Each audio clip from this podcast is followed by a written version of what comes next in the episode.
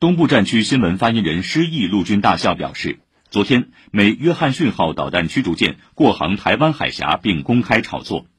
中国人民解放军东部战区组织兵力对美舰过航行动全程跟监警戒。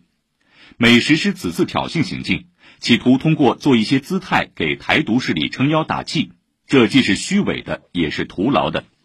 战区部队随时保持高度戒备，坚决捍卫国家主权安全和地区和平稳定。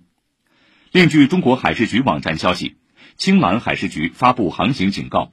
今天到三月一号，每天十一点到十五点，南海部分海域进行军事训练，禁止驶入。